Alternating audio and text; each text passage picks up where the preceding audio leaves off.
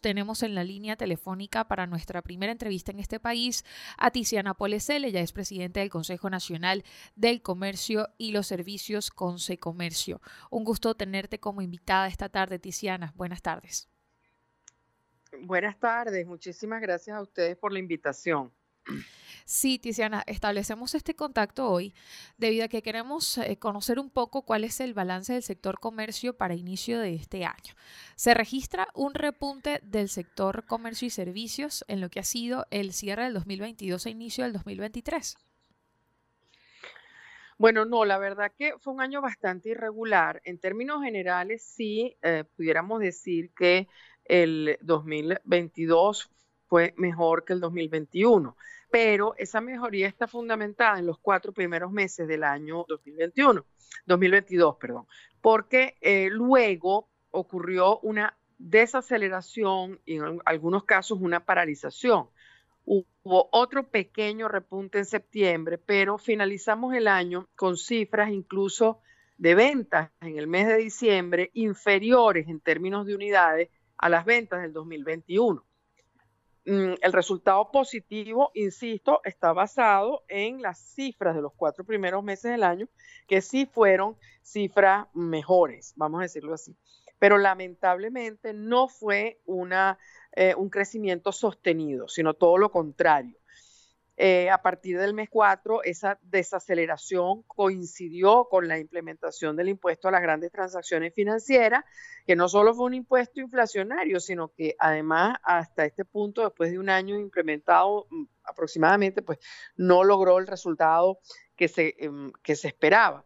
Y eh, las ventas de diciembre, lamentablemente, eh, sufrieron mm, un poco la consecuencia de un diferencial cambiario que eh, fue muy eh, contraproducente para el comercio y se le suma también que tuvimos un diciembre donde regresaron los problemas de combustible. Entonces eso arroja que entre el 15 y el 18% menos de ventas en el mes de diciembre si las comparamos con el 2021. Para este enero, el cierre de enero se reporta lento, siempre el sector comercio ha sido muy lento en el mes de enero, pero eh, según nos reportan los comerciantes, ha sido también mm, un mes de enero más complejo que el del año pasado. Esa es lamentablemente la perspectiva, pero este, estamos apuntando, por supuesto, a que veamos cierta mejoría ahora en febrero. Tiziana, precisamente en esta recuperación que nos comentas, que abarca los primeros cuatro meses del año anterior, que, digamos, eh, se recuperó el sector comercio, lo vieron en una escala a nivel nacional, digamos, en algunas regiones más que en otras. Bueno, es que lamentablemente eh, cuando me preguntan cifras, números, promedios, eh, los promedios tienden a ser profundamente injustos en un país como el nuestro, donde las desigualdades realmente son muy grandes. Son desigualdades muy marcadas en lo sectorial y en lo regional también. Entonces vemos regiones, o mejor dicho, algunas zonas de algunos estados que sí tienen un movimiento comercial interesante, pero eso no ocurre en todo el país, lamentablemente. Hay regiones de Venezuela que están todavía muy deprimidas desde el punto de vista comercial y claro, eh, por eso mencionamos que cuando las desigualdades son tan marcadas, los promedios no tienden a reflejar una verdadera realidad, porque sí, hay casos puntuales en Caracas, en algunas zonas de Caracas, en algunas zonas del estado de como lecherías, por ejemplo, sí hay mm, mm, definitivamente puntos en donde uno observa que hay una mejoría, pero en el resto del país, lamentablemente, por ejemplo, eh, reportaba el Estado Bolívar que tuvo un mes de diciembre muy, muy crítico y están teniendo un mes de enero también muy crítico. Entonces, por supuesto que desde el punto de vista regional, las diferencias son muy, muy marcadas, pero también hay grandes diferencias en lo sectorial. Entonces, hay sectores como medicamentos, alimentos que eh, tienen un comportamiento bastante estable, pero en cambio todo el sector comercio que atiende a la construcción no ha visto mayor recuperación, todo lo contrario. Entonces, por eso, nuevamente repito, promediar es muy complejo, ¿no? Porque hay desigualdades muy marcadas. Y le recordamos a nuestra audiencia que a esta hora estamos conversando con Tiziana Polesel, ella es presidente del Consejo Nacional del Comercio y los Servicios Comercio. Tiziana, desde Comercio, ¿cuál es la posición que mantienen en cuanto a la fijación del salario mínimo, que sin duda alguna ha sido pues noticia históricamente, pero en el inicio del año ha surgido pues lo que ha sido el diálogo social que sostiene Comercio en cuanto a la fijación de un salario mínimo?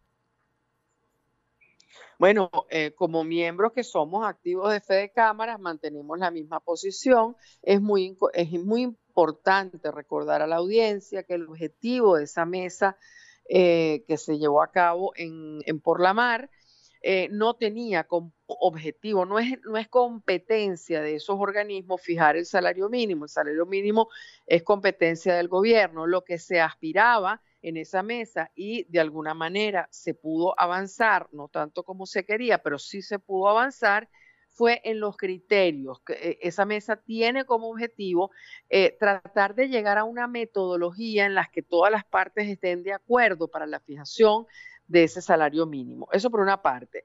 Por otro lado, para Consecomercio, quizás una posición clave que nosotros hemos querido eh, de alguna manera manifestar es que nosotros aspiramos un país en el que no estemos fijándonos de los mínimos, sino más bien un país donde haya empleos formales dignos, donde haya empresas productivas, donde haya crecimiento económico, porque eso va a hacer que un trabajador no solo tenga opciones de trabajar donde mejor le convenga, sino además de seleccionar quien le pague mejor, y entonces ahí nos estaríamos fijando mucho más en los máximos que en los mínimos, ¿no?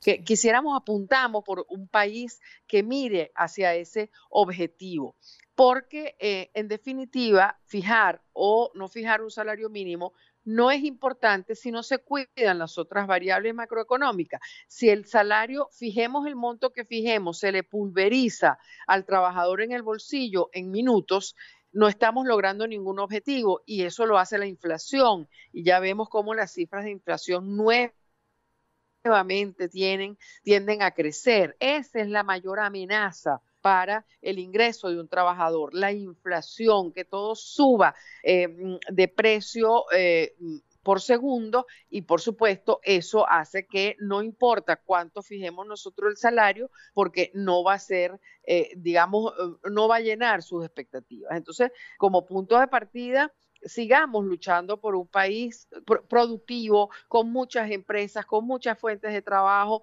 donde tengamos la libertad de escoger dónde trabajar y quién me paga, me da una mejor remuneración, pero además combatir aquello que hace que el salario pierda valor. Yo creo que esos son los dos indicadores claves que Consecomercio ha tratado de manifestar. Así es, Tiziana. Bueno, agradecidos por tu participación el día de hoy. Estuvimos conversando con Tiziana Polecel, presidente del, Consejo Nacional del Comercio y los Servicios, Comercio. Sin duda alguna, pues un análisis bastante importante sobre la fijación de salario en Venezuela y también estuvimos conversando sobre pues el balance que se puede hacer para cierre del 2022 e inicio del 2023 en cuanto a la actividad comercial en el país. Agradecemos a Tiziana por su participación.